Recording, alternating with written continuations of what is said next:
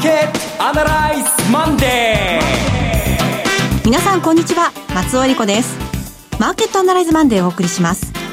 パーソナリティは金融ストラテジストの岡崎亮介さん3月になりましたね、岡崎亮介です、えー、気持ちも新たにと言いたいところなんですけれども、2月の、まあ、急変を引きずっての3月のスタートになりました。はい、今日もよろしくお願いします。はい。えそして、株式アナリストの鈴木和之さんです。こんにちは、鈴木和之です。どうぞいらっしゃいます。この番組は、テレビ放送局の BS1212 で、毎週土曜、昼の1時から放送中のマーケットアナライズプラスのラジオ版です。海外マーケット、東京株式市場の最新情報、具体的な投資戦略など耳寄り情報満載でお届けしてまいります。さあ3月1週目始まりましたが、うん、もうどうしたらいいんでしょう？えっととりあえず自分のまあ、生きている空間の周りを見渡してみて、どんな変化があるかっていうのをそこからしかないような気がするんですよ。テレビ、ラジオ、新聞、あとインターネット、えー、信じれるもの、信じられないもの、信じれるデータ、信じられないデータ、それ様々に工作していますから、私の見た限りでは大人たちの暮らしはあまり変わらないように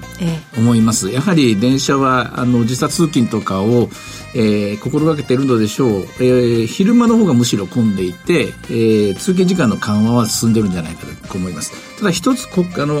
違うのはやはりそこに子どもたちがいないことですね。とそれと同時にですねあの改めて気がついたんですけども高齢者といいますか、えー、年配の方はやっぱ電車に乗らなく、うん、自らそういうふうに避けてるんでしょうね。しかしこれは日本にとってはこの年配の方を労働力として頼む頼むところがありましたね。中国の方々をお客さんとして頼むところがありましたね。この2つがもげた形になってますから経済としてはですね今月いっぱいはやっぱり相当厳しい時間が続くんじゃないかなと思いますね。うんもはやもう小学校低学年の子供がいるのでもうこの週末は大変な騒ぎになっておりまてれども、うん、えー、あの大変な思いをされている方も実生活にどんどん影響が出てきてでもそういう意味では松尾さんが、はい、あの手を洗って喉をちゃんとこううがいして、はいあのここがまあ、えー、開いた窓なので、ここをやっぱり頑張らなきゃいけないところなんですよね。よね。えー、健康管理気をつけてください、ね、はい、あのうがいしてます。はい、してます。はい。さあ、マーケットの方も大きく先週から引き続き動いております。うん、今日どうなっていくのか、またこれからお話伺っていきましょう。この番組は株三六五の豊か商事の提供でお送りします。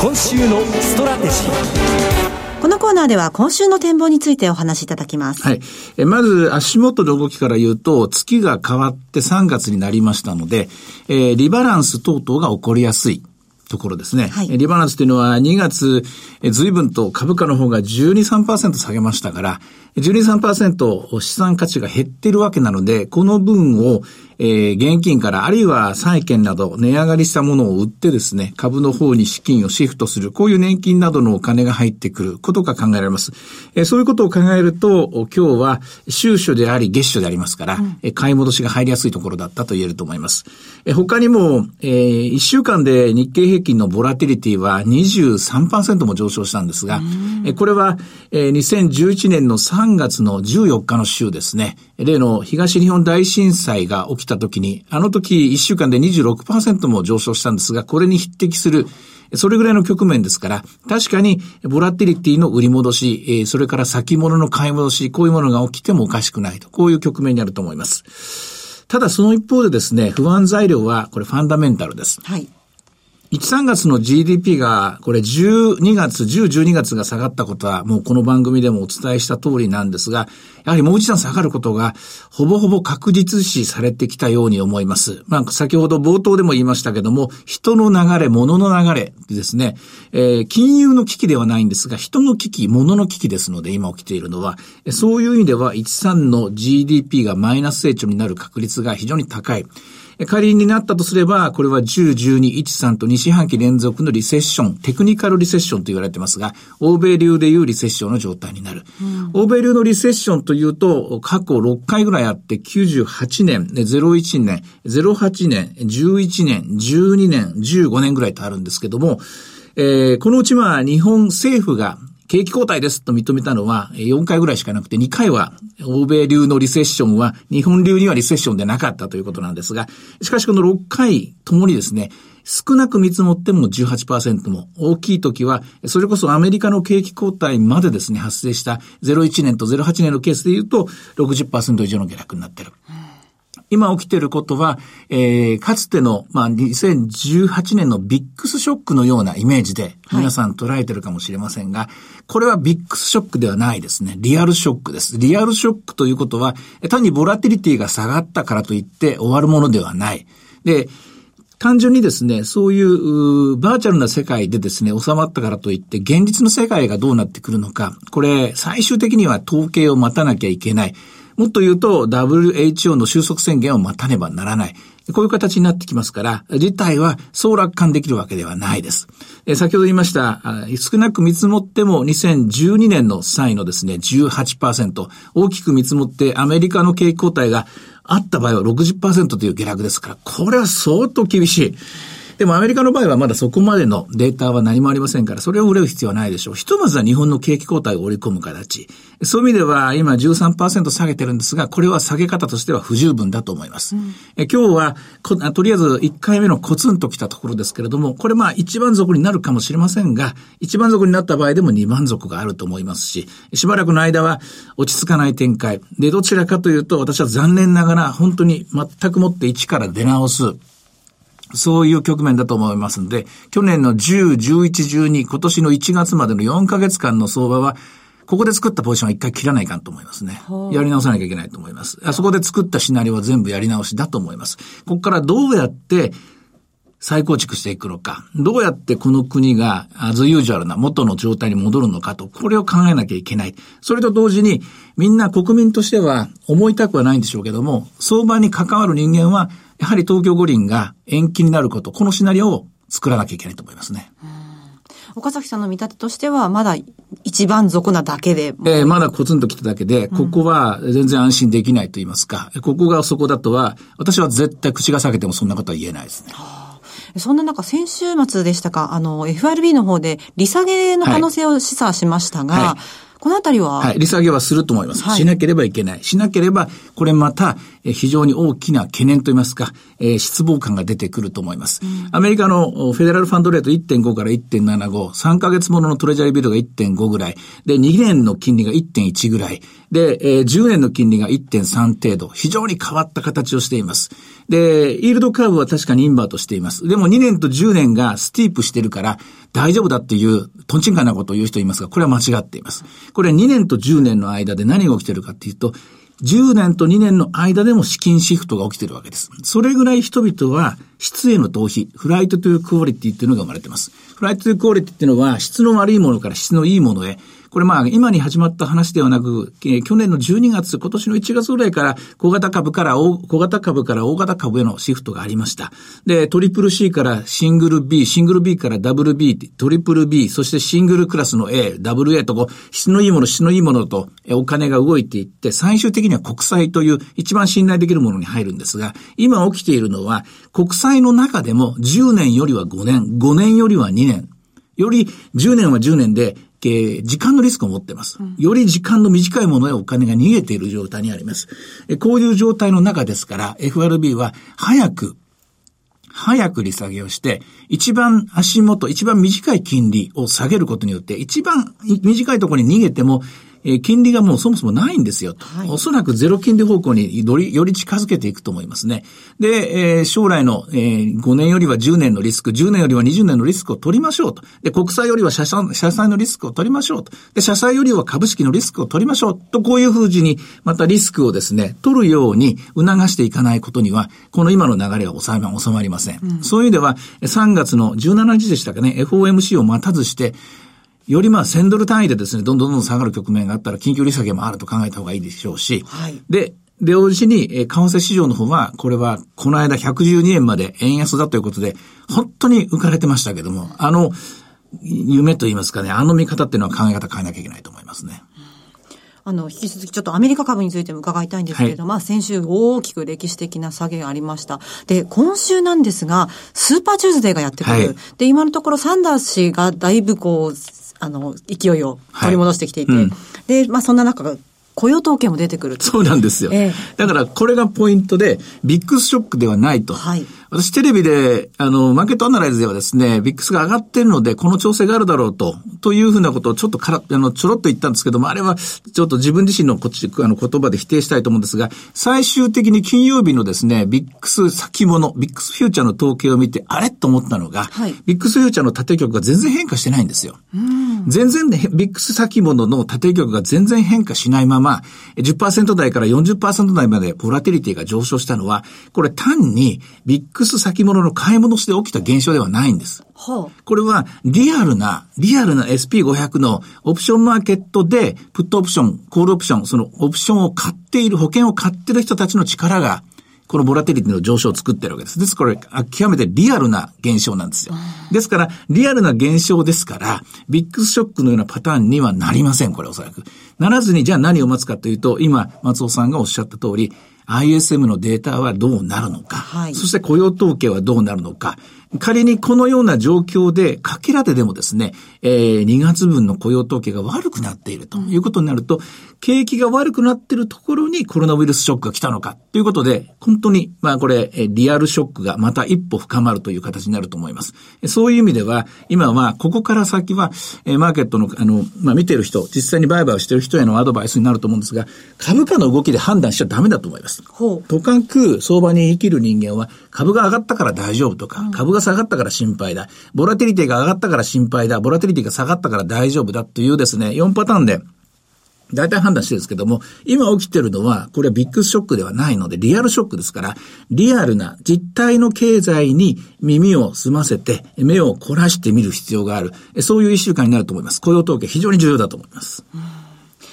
いや、鈴木さん、これは個別映画にとってもすごく大きなダメージですし、そうですね。ますますこう選ぶ観点って難しいですね。あの、リーマンショックの時の安値を割ってる銘柄が結構出てるんですよね。はい。あの、まあ、一番代表的なのは鉄鋼株が2008年9月、10月につけた安値をもう今すでに割ってきてるっていう状況ですし、あと、まあ、大きなところで言うと、その H2O リテイリング。との阪神百貨店と阪急百貨店の連合体の H2O リテイリングの株価がやっぱりリーマンショックの後の安値を割ってきてるという状況なんですよね。だから、自体はリーマンショックを、ですから、超えてしまってるという状況に今近いようなところがありますね。だから、売上が消滅しているっていう現状が、その、まあ、時は随分売上が、その、蒸発したっていう言われ方を随分したんですが、まさに今あれと同じようなことが、まあ、局部的には起こっているという状況ですよね。日本の株式市場でも、これから日本は大体まあ、あまり先頭を切るような、そういう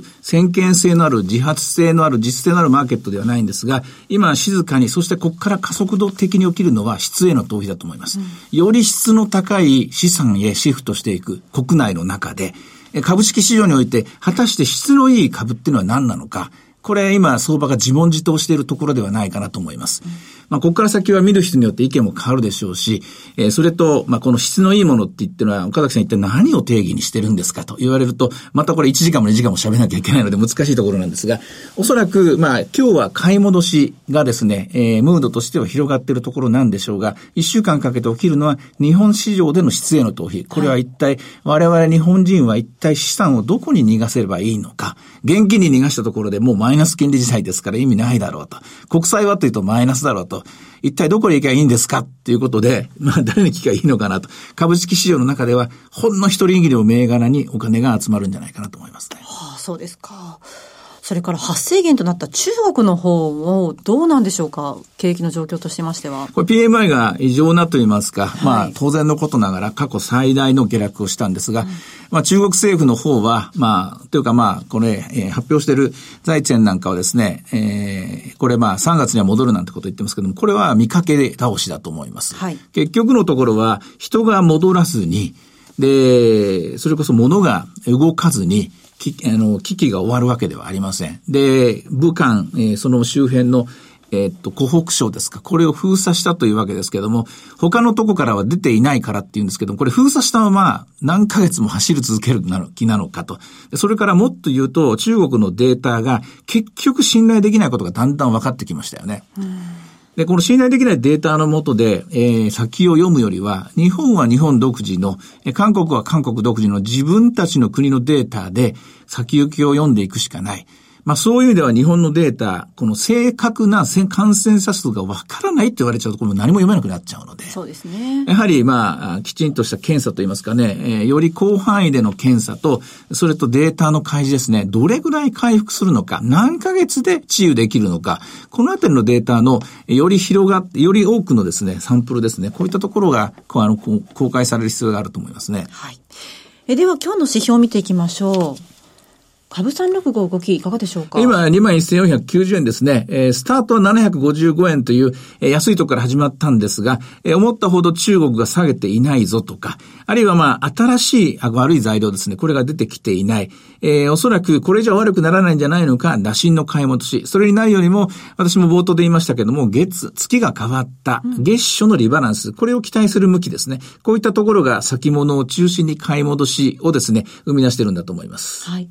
えー、ドル円なんですけれども、まあ、108円ですね。とりあえず、これは、金融緩和で円高への圧力がかかるんですが、アメリカの金利がこれだけ下がったので、円高への圧力がかかるんですが、かといって日本からはお金が逃げ出していく、日本には入れなくなっていく、人も物も日本には送りたくないという日本売りの状態が続いていますから、これと、えー、金融緩和の綱引き状態ですね。これで108円という水準が保たれているんだと思います。はいさて、いろいろ展望していただきました。今週末土曜日には午後1時から放送します。マーケットアナライズプラスもぜひご覧ください。また、Facebook でも随時分析レポートします。以上、今週のストラテジーでした。マーケットアナライズ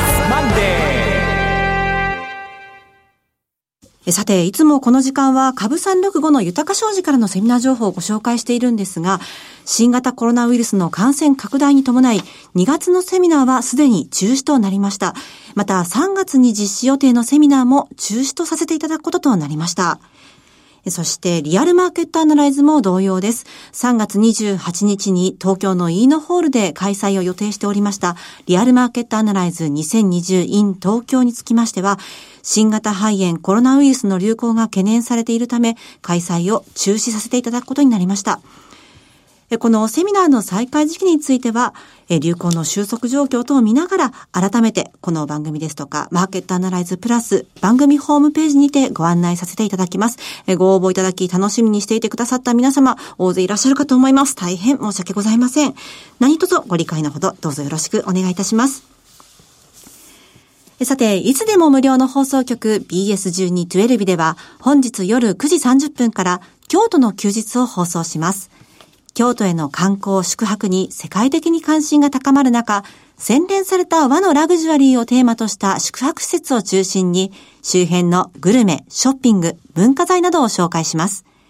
世界中の観光客を引きつけてやまない街、京都の魅力をたっぷりとご堪能ください。チャンネルの見方がわからない方は、視聴者相談センターへお電話ください。オペレーターが視聴方法をわかりやすくお教えします。03-5468-2122 03-5468-2122 BS1212 視聴者相談センターまで。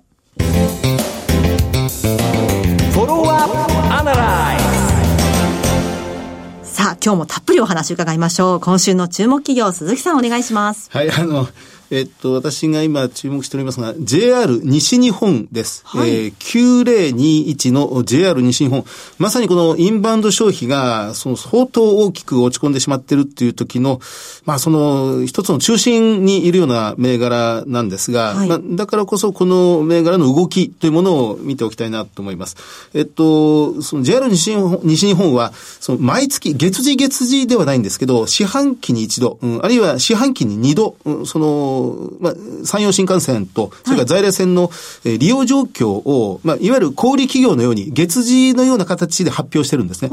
で、これで見ていきますと、例えば第一四半期は、まあ、ほぼ103%、前年対比プラス3%だったんです。で、第二四半期は110%。さらに伸びた。え、これは9月にあの、ラグビーワールドカップが開かれましたので、そのワールドカップで新幹線で移動する方も、外国人の方が多かったので、その9月だけ見ると120%、前年対比プラス20%、それが加味されて、第2四半期は110%だった。で、第3四半期はこれが95%。ですから前年対比マイナス5%ぐらいだったんですね。えー、っと、これは10月の台風の影響が、やはり西日本でも少し多かったの、大きかったのではないかというふうに思いますが。で、今出ている分では、1月は、これ月間です。あの、1月はプラス103.2%。はい。で、2月があの、2月の14日までなんですね。2月1日から2月14日までで94.6%。で、山陽新幹線に関しては、2月分は、2月の1日から2月の14日までが、88%ですから、前年対比マイナス12%というところです。はい、で、ここに2月の、その、まあ、下旬の部分がこれからさらに上乗せされて、多分近々出てくるだろうという状況なんですね。で、あのー JR3 社ある中で、はい、去年、2019年株価が上昇したのはこの JR 西日本だけなんですよ。はい、JR 東海も JR 東日本も2018年までは上がってたんですが、2019年は全然、あの、まあ、ほとんど横ばいないしは下落基調で、JR 西日本にだけお金が流れ込んだ。どうしてだったんですか？まあ、いろいろ考えられるに、まあ、それまで JR 東海とか東日本が先に先に突っ走っていって、西日本が出遅れていたということもありますし、うん、で、日本の世界遺産の50%がこの JR 西日本の管管区内にあるんですよね。ああ、確かに。そこにやはりインバウンド消費に対する需要というのは相当、まあ、後から乗せられてきたということなんだと思うんですが、その JR 西日本の株価というのは今回の、え2月以降の急落によって、その2019年の上昇分を全部吐き出した。という形になってるんです。ただ、これはあの、比較的、他の関西の鉄道会社に比べれば、はい、まだ、今のところは傷が浅い。あの、近鉄グループが、やっぱり同じように株価が今2018年レベルまで今下がったというところなんですね。えー、南海電鉄は2016年レベルまでもすでに下がってます。それから、えー、阪急阪神に関しては、2000、やっぱり2016年レベルですね。で、これはあの、あの、東日本になるんですが、富士急、はい、富士山を要する富士急が、やっぱり同じく2018年レベルというところですから、JR 東海とか東日本はもう2014年ぐらいまで下がっているということを考えますと、えー、JR 西日本はもう一段安ぐらいのものはあって、って叱るべきかなという状況なんです。うん、2月の後半、ないしは3月、4月のこの山陽新幹線、およびその在来線も含めた全区間のこの JR 西日本の運行状況をのパーセンテージを見ながらということになっていくんだと思うんです。ただ、そのバリエーションという点で言うと、この JR 西日本というのは、大型株に特化する中では、日本有数の割安状態にあるのは、まあ、間違いないように思うんですね。はい。あの、EV、EBITDA 倍率というのがあります。はい、えー、EV、エンタープライズバリューを EBITDA という原価償却とか税金を差し引かない前の利益で割り算した、いわゆる実質的な PBR と見てもいいと思うんですが、帳簿価格でない実質 PBR で見ると、今一番割安なレベルから見て、えー、大型株に関して言えば、あの、3番目か4番目ぐらいの割安レベルのところに来てるなというのが JR 西日本なんです。はい。ですから、ここからさらに大きく下がるようなと、下がる局面がまだあると思うんですけどね、ええ、2月後半以降の数字が出てきた時に安いところあると思うんですが、割安レベルからさらに下がるっていうところに関しては、この JR 西日本に関しては私はどっかでチャンスが出てくるなというふうに見ておきたいなと思うんですね。賛成であり反対ですね。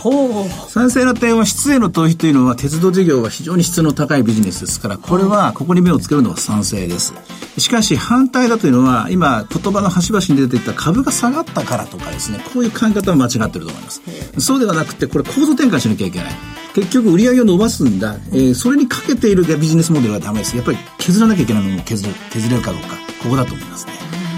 なんかいろんなものの変化をね、あの、強要されるシーンになってきたかもしれません。えさて、マーケットアナライズマンデー、そろそろお別れの時間です。ここまでのお話は、岡崎亮介と、追加の人、そして松尾恵理子でお送りしました。それでは今日はこの辺で失礼いたします。さようなら。この番組は、株三六五の豊か商事の提供でお送りしました。